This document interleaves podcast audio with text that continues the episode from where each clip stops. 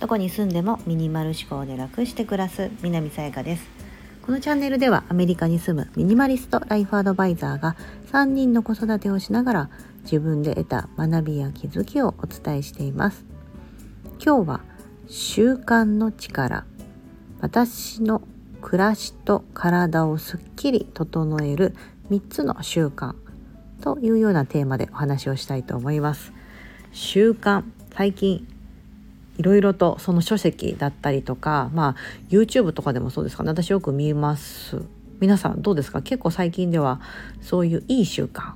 英語だとハビットって言いますけどあのその習慣が持つ力ってやっぱすごいですよね。みたいな。それをなんか力に習慣を味方につけることができれば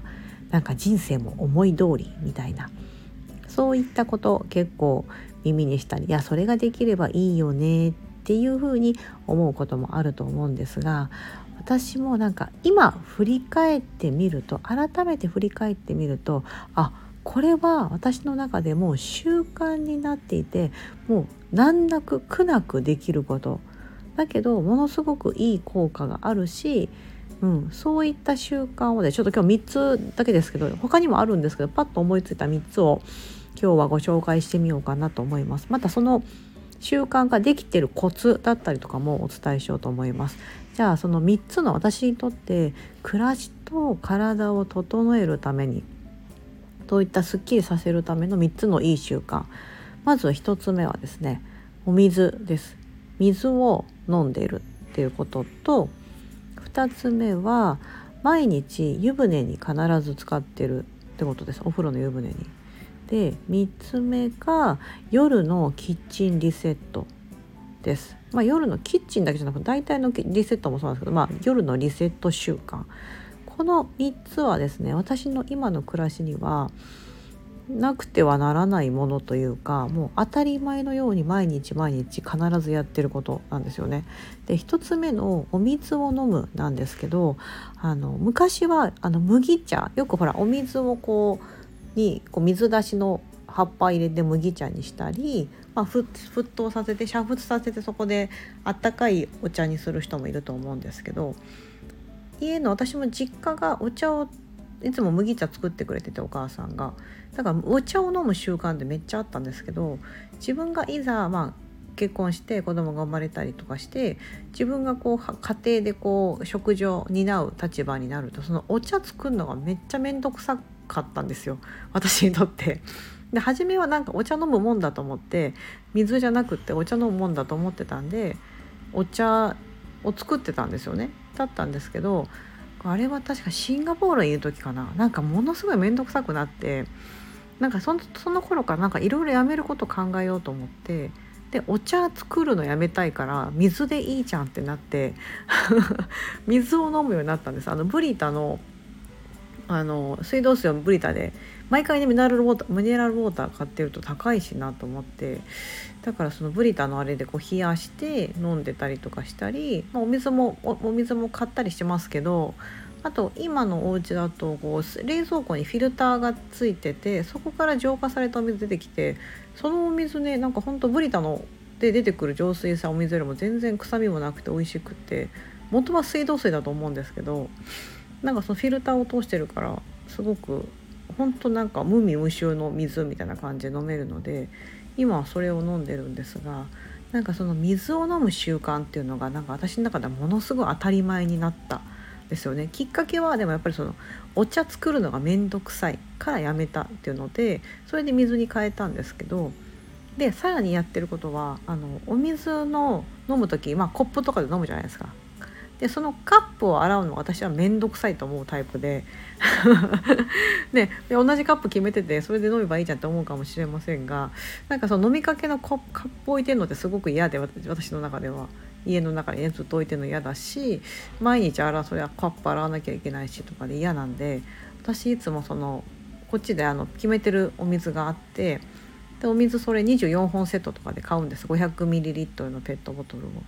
なんですけどそのペットボトルをもう私専用って形でペットボトルのお水、まあ、500ml のお水を1回飲むと空っぽになるじゃないですか。じゃあそこにですねその冷蔵庫からそのお水をジャーッと足してフィルターを通したお水を足して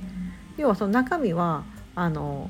そのミネラルウォーターじゃなくなりますけどそのペットボトルを使って私毎回飲むんですよ。あの食事の時はそこから飲んでてだから私の中ではそのペットボトルはまあ大体23日ぐらいしたらもう捨てるんですけどペットボトル洗ったりするの面倒くさいです。面倒くさいですしでも自分だけ飲むんだったらまあ23日ぐらいだったらあの別にいいかなと思っててそのペットボトルでいつもその一番初めはミネラルウォーターを飲むんですが後からは違うお水を足して飲む。でそれいいいい点は、まあ、洗わなくていいですしかつ飲んだ量が分かるんですよね。なんか一回そう空っぽになりましたじゃあそれで 500ml で次もう一回入れて満杯にしてまた飲んだらそれで1リットルじゃないですか。ね、でその次また入れたらあ1.5リットル飲んだとかっていうふうに自分が1日何リットルの純粋なお水を飲んでるかってことも計算すごくしやすいのでなんかね今それをですねやっててそうするとですねめちゃめちゃお水もグビグビ飲めますしそのお水ペットボトルに入ってるからどっか出かける時はそのままパッと持っていけるんですよね。うん であのだから私がいつもカップでお水を飲むってことが家の中ではほぼほぼなくって、うん、っていうようなことでなんか私の中でそれを習慣にしてるところがあります。はい、なんかそれをするようになってお水をちゃんと飲めてるし多分 1, 1日1.5リットルぐらい飲んでるかなっていう感じです大体。なんかあんま厳密に測ってないんですけど、まあ、それぐらい目標にしていつも飲むようにしてます。はいまずそれが1つ目ですね。これは体にとっていいなっていつも思ってますしあのなんかだから甘い炭酸水とかジュースとかお茶もだから飲まないのでで私がいつも口にするものってさ水かコーヒーとかあとコーヒーに牛乳入れてカフェオレみたいなカフェラテみたいな感じで飲むとか。それぐらいですね。うんうんうん。ほんとそんな感じかな。うん。って感じです。お酒も飲まないので。これは非常にいい習慣の一つですし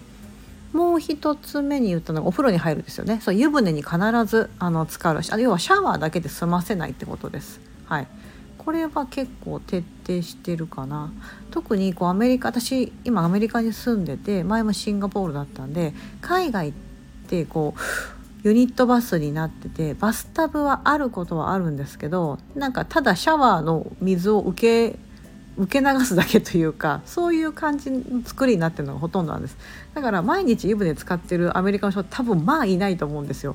うんなんですけど私は日本人の感覚でやっぱり毎日お風呂に湯船に浸かりたいっていうのがあってシャワーだけじゃなく必ずバスタブにお湯をためて浸かる。まあ、あのなんかあんまり浸かるようなバスタブじゃないんでこう寝そべったりとかして非常にねちょっと浸かりにくいのは浸かりにくいんですが、まあ、5分でもいいから必ず湯船にお湯張ってたまあのややるようにしてるんですよ。それは子どもたちにもあの言ってて、うん、なんかそうするとやっぱり眠りがすごく深くなったりこう副交感神経体を芯まで温めるっていうことはすごくかあの体にいいっていうのがあると思うのでそれをなんかですね海外にいても意地意地でも続けてるというか。でもこれがなんか当たり前になったのでなんかそう湯船に浸かることが当たり前になったので結構みんなね子供たちもみんなね結構体温高めなんですよね我が家。で一番いい効果が現れたのは夫で私と結婚してから私結構昔から湯船に浸かるタイプなんですけど私と結婚してから彼の体温は平均体温でかな1度ぐらい上がってるんですよ。36度ぐらい切ってたような低体温の人だったんですが今はまあ36度5分以上あの体温が通常あるんですね。そう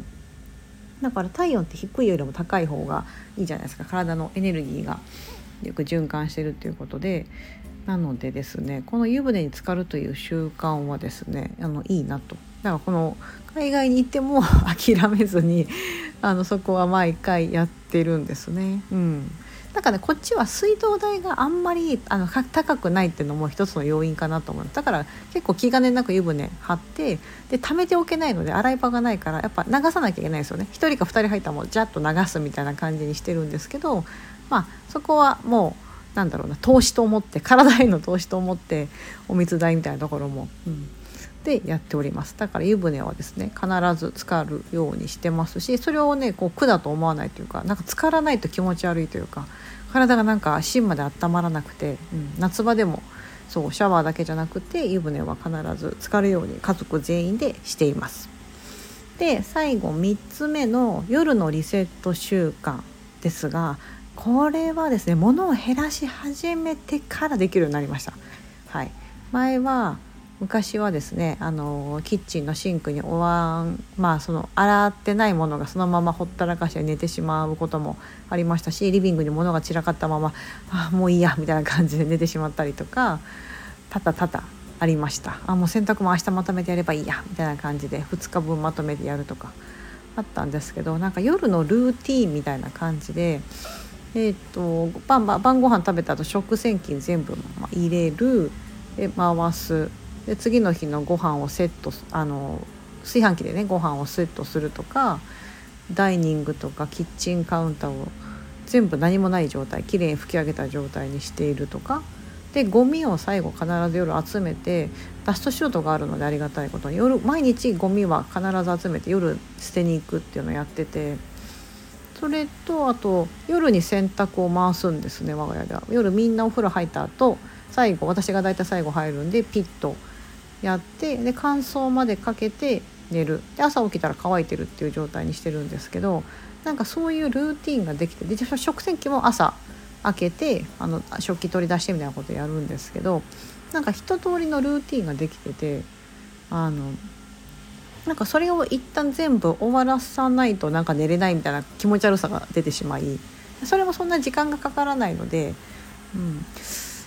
なんかねそういう夜のリセット習慣はですねやっぱこれはあのもうミニマリストだって言って物を減らし始めた12年ここ12年かな？で確実にいい習慣としてもう身についたなっていう感覚があります。はい。なので1つ目のお水を飲む。これはそのお茶作らないとか、あのお茶を作るのをやめたってところとカップで飲むのをやめたってこととかで、まあ、継続できているお水を飲むこと。だったり湯船に浸かる。これは海外に来たとしても体を温めるってことだったりとかでやってる。そして3つ目の夜のリセット習慣。これはもう物を減らした最大のメリットというか、まあ、それが苦なくできるようになったので朝起きた時にですねあーみたいな。なんか家が汚散らかっててしまったみたいな感じのその後悔から起きないというか朝起きたらなんかもう大体全部片付いてて「はいはい今日も朝スタートですよ」みたいな。なんかそこにストレスを一切感じなく感じずに起きれるんですよね。うんうん、だからこれは私の中ではこの3つはめちゃめちゃいい習慣としても身についてるなというふうに思ってます。なんかあの苦なくできるというかやらないと気持ち悪くて寝れないっていうかそういう感じになってますね。もう歯磨きみたいな感じで歯磨きも夜寝なねやる前にやらないと気持ち悪くて寝れないとかそれで寝てしまったらうわやってもったみたいな感じになるじゃないですか。あれああいう感じになってるので、うん、非常にいいかなと思います。皆さんも何かいい習慣ありますでしょうか？もしあれば教えていただければ。もっとねこういう習慣を増やしていきたいなと思うんです。今なんかいろいろ足すことよりもやめることを基本的に私は考えてて、うん、だから体のこと気遣ってこうビタミン剤飲むとかなると今までやってなかったことをやったりとか動作が1つ2つ増えるじゃないですか。それがすごく嫌なのであだったらなんか食べる時のものをちょっといいのを食べようとか食べる種類のものをなんか変えようとか